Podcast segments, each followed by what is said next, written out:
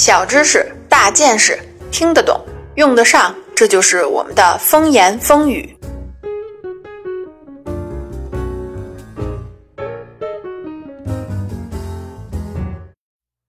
大家好，欢迎收听风言风语。今天呢是公历二零一七年的第一个工作日，不知道啊，你休假休得如何？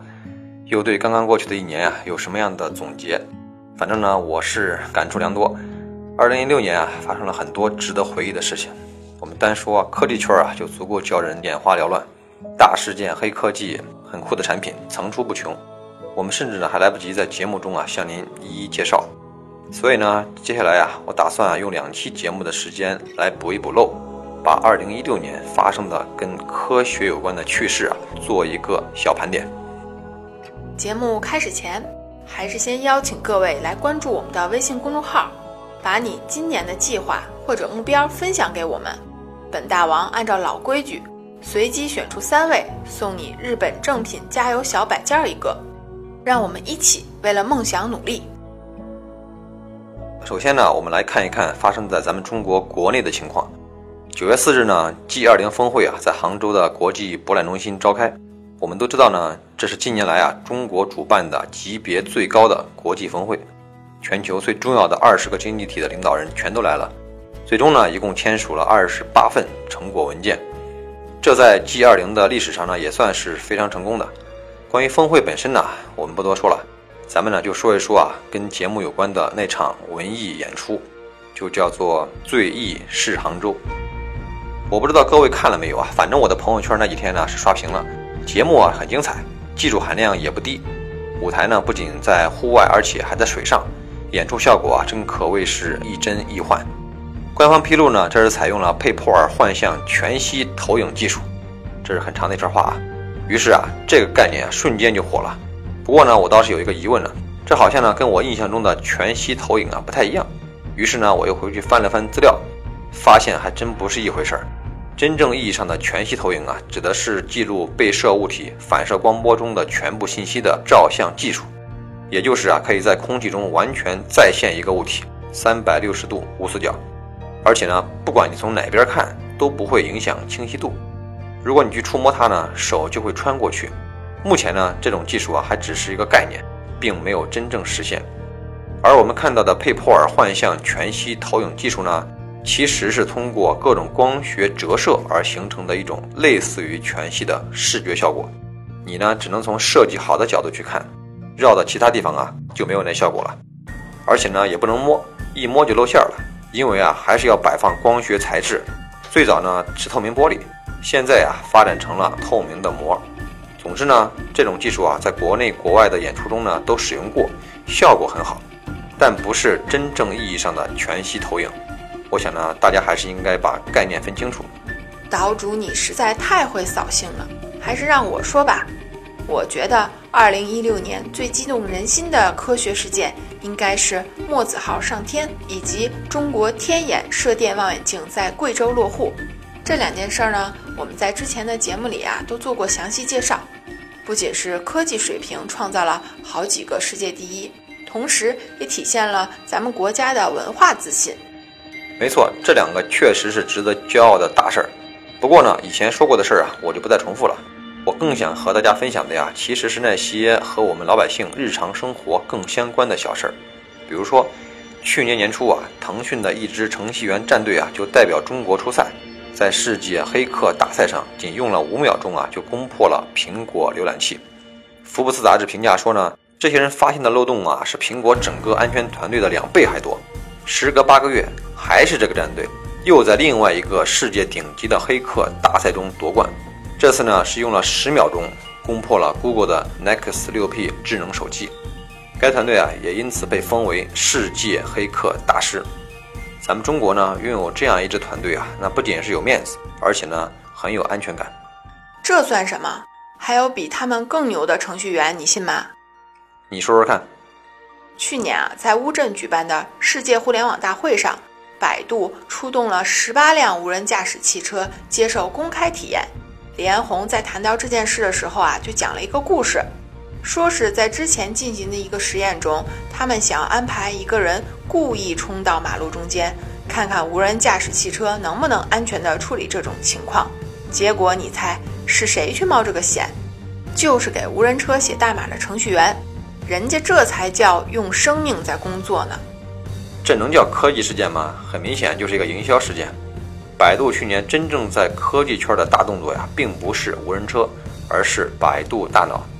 九月一日呢，百度自己搞了一个世界大会，李彦宏啊亲自发布了这一个人工智能领域的成果。百度大脑能做什么呢？比如说去年的四月一日，他就合成了张国荣的声音呢，并向全国人民问好。他还可以跟篮球评论员一起解说一场篮球。由此啊，我们就可以大致猜测它的主要功能了。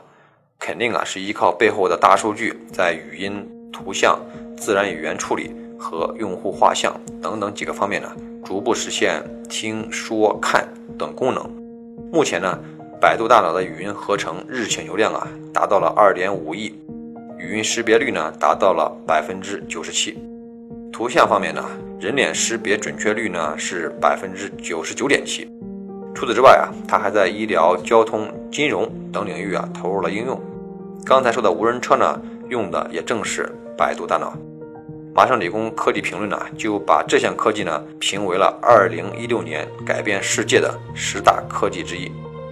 好了，刚才呀，我们零零散散的聊了几个科技圈的小事，接下来呢，才是我们今天要说的重点。那些还算小事儿啊？那什么才叫大事儿呢？玩儿才是大事啊！熟悉我的朋友们都知道啊，虽然我最近几年没什么时间玩游戏了，但是呢，之前我可是一个资深的游戏迷，而且呢，也一直都在关注游戏领域。所以呢，你可能也猜到了，接下来我想聊的就是 VR，也就是虚拟现实。二零一六年啊，通常是被称为两个元年，一呢是网络直播元年，另一个就是 VR 元年。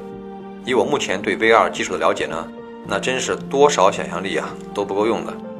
首先呢，我们来说说 VR 元年这件事儿，好像呢没有网络直播那么的真实，那么火爆。这也难怪，因为啊之前人们对于 VR 的期望值呢实在是太高了。去年年初的时候呢，高盛啊就预测到年底，三大厂商，也就是 Oculus Rift、HTC 的 Vive 以及索尼，他们的 VR 头盔销量啊都会达到百万部。但是呢，数据显示啊。这回啊，高盛错的可能有点离谱。前两家啊，加起来也就卖了二十五万部的终端，而索尼呢，一直到了十一期间还没发货。不过呢，在资本圈啊，VR 还是很受宠。光在二零一六年的上半年啊，国内披露的 VR 领域的投资呢，就有三十八起，投资规模呢，大约是十五点四亿元，包括一些传统企业，像是凤凰传媒、棕榈园林、华谊兄弟，也都进入了这个领域。吃瓜群众表示不解，这不就是个游戏机吗？那你可就太小看它了。我们先说电影吧。你想象一下啊，几年以后你在家里沙发上躺着，忽然想看电影，你只需要戴上 VR 眼镜就行了，直接进入电影场景中，还可以呢跟里边的人物互动，从而影响故事的发展。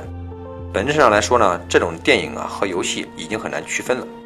而且同一部电影，你看一遍用六十分钟。我看一遍呢，可能就得用三个小时。看完了呢，大伙儿一交流，发现呢，各自看到的故事啊，有千丝万缕的联系，但是几乎完全不一样。到那个时候啊，你还觉得会有人去电影院吗？有，看恐怖片的时候，我必须得找个人多的地方。其实也不用，因为啊，连环镜也是可以虚拟出来的。到时候呢，你再想看谁的演唱会啊，戴上眼镜就等于到了现场。想休个假呢？戴上眼镜啊，就到了夏威夷。你甚至呢还可以定制私人的场景和情节，比如呢和远方的朋友见面，或者呢和已故的亲人重逢等等。照你这么说，我离开 VR 眼镜还就活不了了？你以为你现在离开手机就能活吗？其实都是一个道理。而且呢，我预测未来的 VR 啊，不一定要戴眼镜或者是头盔，这玩意儿呢有个毛病，就是容易头晕。所以呢，当技术发展到了一定程度的时候啊。很可能只需要一副隐形眼镜，或者呢是贴上一块芯片就可以了。可我还是觉得有点不真实。如果人们可以坐在家里就满足自己的所有需求，那不就全都成宅男了？这个问题你算是说到点上了。VR 会让社交升级，还是会让人类变得更加孤独？这个呢，目前还是一个未知数。就好像手机刚刚出现的时候啊，谁会想到不久的未来世界会变成现在这个样子呢？不过呢，你担心也没有用，因为 VR 技术所带来的好处啊，一定会让人无法拒绝。像什么娱乐、购物功能啊，我就不多说了。医疗领域的 VR 应用呢，你会不欢迎吗？在 HTC 的开发者峰会上啊，就有人介绍了他们为患者脑部建模的手术平台。医生呢，戴上 VR 眼镜就可以走进患者的大脑。清晰地看到病灶，这种技术啊，一旦取代了 X 光和 CT，那许多误诊就不会发生了。甚至呢，我们之前聊过的人类有可能会获得永恒的生命，说不定啊，VR 就是一个突破口。